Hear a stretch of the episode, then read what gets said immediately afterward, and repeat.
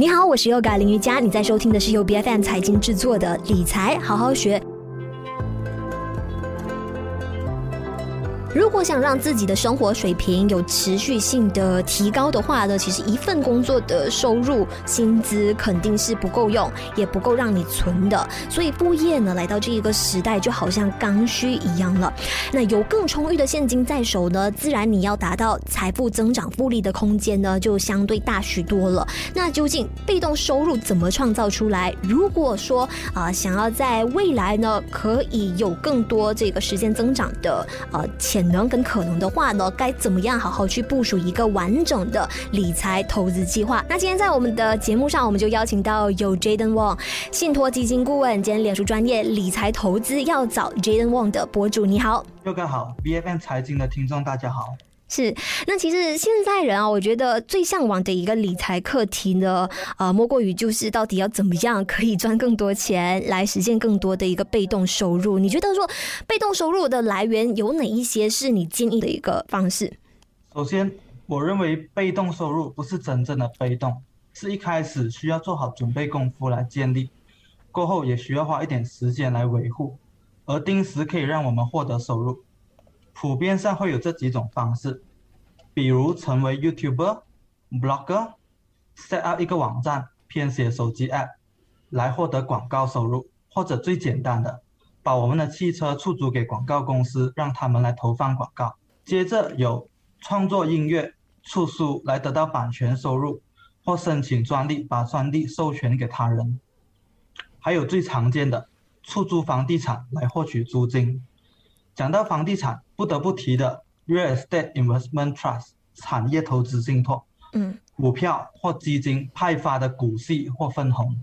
但我个人更倾向于把这些股息或分红再投入回投资组合里面，达到复利的效应，直到有一天累积到我们的目标数额，再做分配来定时从投资组合里获得持续的被动收入。最后一个。就是不需要自己参与，也可以独立运作的生意。嗯，但是普遍上呢，大家会选择的那一些理财投资产品呢，自然就是希望说门槛要低一些啊，也不需要花这么多的心思去看管的。像是我们说，如果说要投资这个信托基金的话呢，你觉得大家有什么样事先应该要留意的事项，还是要提前做好这些什么样的功课吗？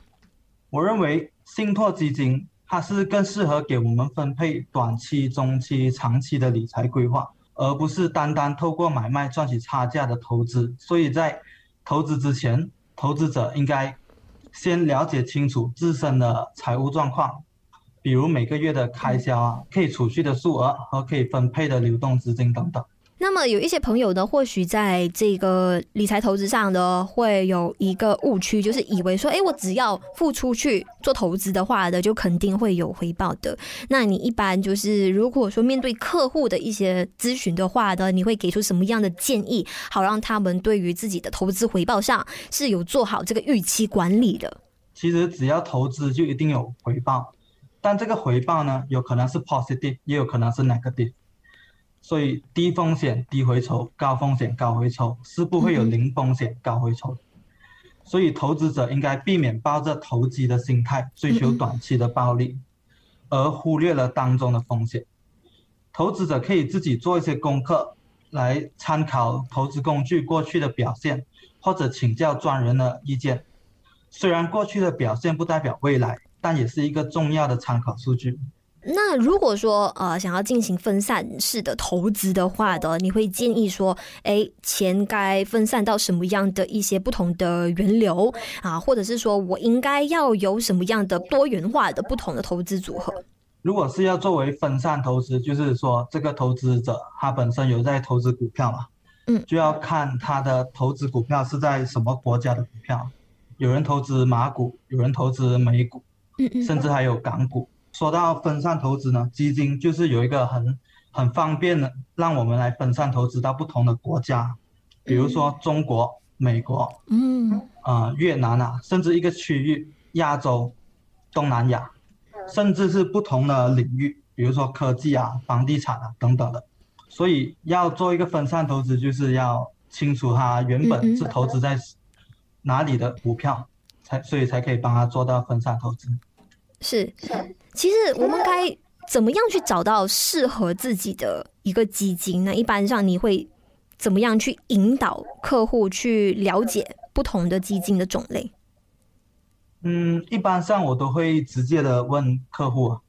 他们开这个基金有什么目的，或者他们这笔钱有什么目的？嗯，是多久需要动用到这笔钱？你会建议他们以长线目标为主吗？我都是根据他们的需求吧，因为其实基金有不同的类型，嗯嗯，不同的类型就适合不同的时期，有短期的，有中期的，也有长期。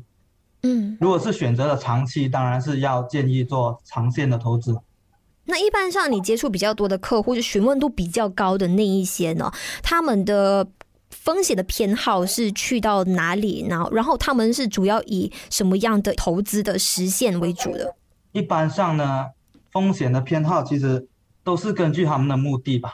因为其实他们如果可以放到比较长的时间，嗯，相相对来说风险也会降低了。短期的户口，如果他们这笔钱是用作退休啊，比如说退休，嗯，就是长期的规划吧。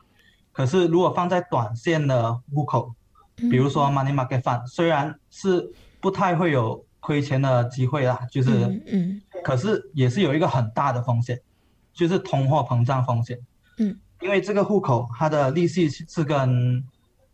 FD fixed deposit 定期存款差不多。嗯，所以相对来讲，不能有效的对抗通货膨胀，可以说是一百八千会被通货膨胀所呃慢慢的吃掉这笔钱啊，越变越小。是，而且也会有亏损的风险，也不是说肯定是稳赚的，因为一般上我我看到有一些朋友呢，可能他们在做功课的时候呢，就认定说，哎，投资这个信托基金 Unit Trust 的话的，肯定就会有呃固定的年复利，介于百分之四到百分之呃八之间。这个就在于他一开始的选择嘛。有那么多的基金，肯定有表现好的，也有表现没有那么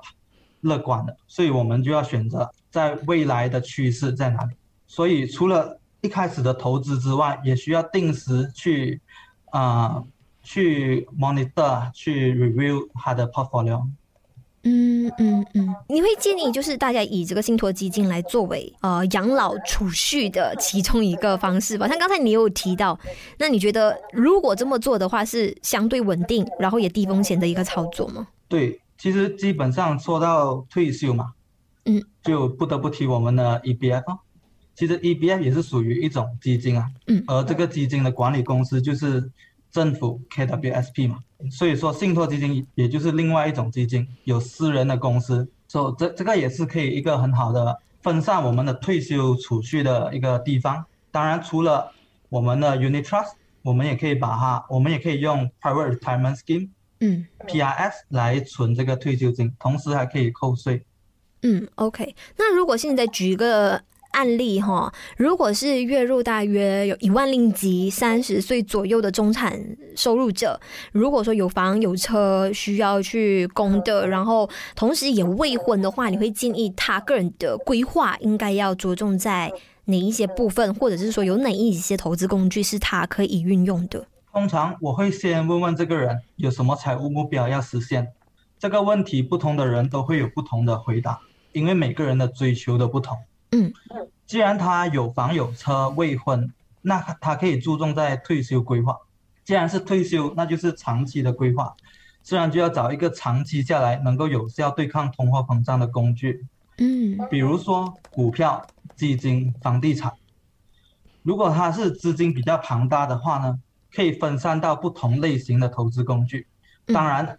投资者就要对该投资工具有一定的知识和肯花时间来管理。相反，如果他刚开始资金比较小，可以定期定额的投资到基金来累积财富，因为一个基金里面会有一篮子的股票或债券，嗯，可以分散投资到不同公司、不同领域、不同国家啦。假如这个人未来有了孩子啦，也可以开始为他的孩子准备上大学的教育基金。那来到今年呢，其实我们都知道风险资产的波动是非常大，投资股票的呃也没有像以往这样子那么的好赚的。你会建议每个人呢该怎么样做好自己个人财富的一个防御的堡垒啊？在这个时候应该提高自己的现金储备吗？这就是应急基金的重要了。在开始规划中和长期的财务目标，和投资之前，都会建议准备好三到六个月的开销，嗯，来作为应急基金。而这个应急基金应该存放在波动性比较低的户口，比如说储蓄户口、货币基金户口 （Money Market Fund）。如果有准备好应急基金的朋友，那现在应该有蛮不错的现金储备在手上了。应不应该提高现金储备？这个没有一个准确的答案啊，因为没有人可以准确的预测到未来的走势。那如果目前看到户口出现 paper loss，感到很担心，可以回到原点，问问自己，当初为什么会投资到这个标的？是打算长期投资还是短期操作？其实我认为，除了投资，更重要是我们的现金流。如果每个月的现金流都很健康，可以每个月有一笔钱来储蓄。那很快就可以累积到一个不错的现金储备。那现在市场低迷，反而是选择长期投资的你的好消息。基金有分国内跟国外的不同的投资资产的类别的话呢，其实区别有哪一些？就会不会说可能海外的风险或者是门槛也比较高？嗯，门槛来说其实是一样，就是 maybe 最低一百令吉或者最或者一百或者一千令吉就可以开一个户口了，是。国内跟国外是没有区别的，所以如果说风险的话，通常国外的话都会波动性会比较高。相对来说，国内也有分两种，国内的我们说股票基金啊，不说其他类型的基金，也有分两种两大类别的股票型基金，比如说蓝筹型的，还有成长型的。嗯，当然成长型的就成长的幅度会比较高，波动性也会比较高。国内的成长型就其实和国外的也是差不多，在那个波动性嘛。我们最近嘛有遇到很多，如果留留意新闻，可以看到很多啊、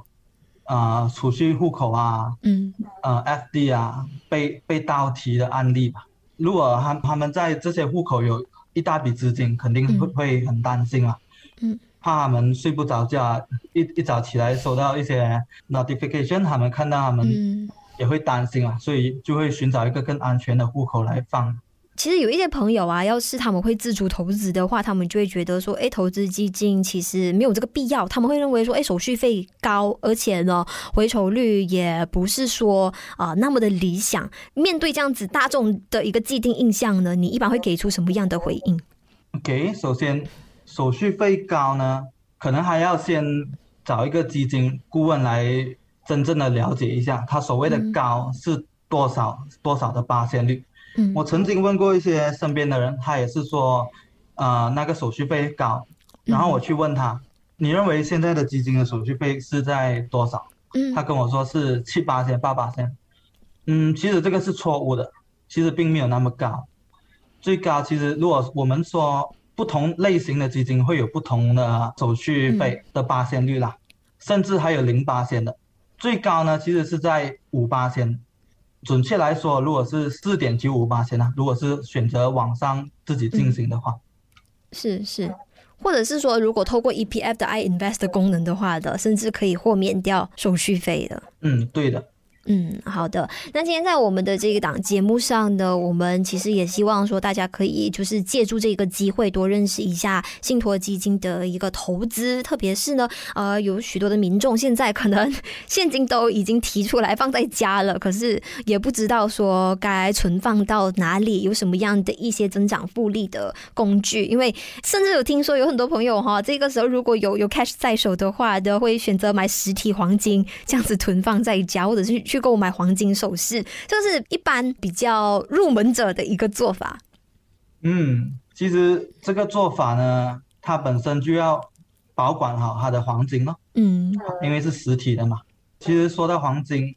可能他们也会去外面的，呃，去租一个保险柜吧。嗯，这个就成就造成了多一个费用了。我们现在最不缺的就是理财投资类的产品选择了。那如果说想要投资的话呢，有很多不同的选项，比如像是呃投资在别人的生意啊，自主学习投资啊。当然，这个要承担的风险就相对高一些了。所以大家呢就不妨去多了解一下，可以让你杠杆专业人士知识和能力的一些啊、理财投资的产品。那今天在我们的节目上的我们哦非常感谢我们有这一位信托基金的顾问兼脸书专。业理财投资要找 Jayden Wong 的博主 Jayden，谢谢，谢谢 Yoga。理财好好学，在每周四更新最新的 Podcast 节目，关注 BFM 财经脸书专业就能够获得更多的节目相关资讯。我是 Yoga 林瑜伽，我们下一期再见。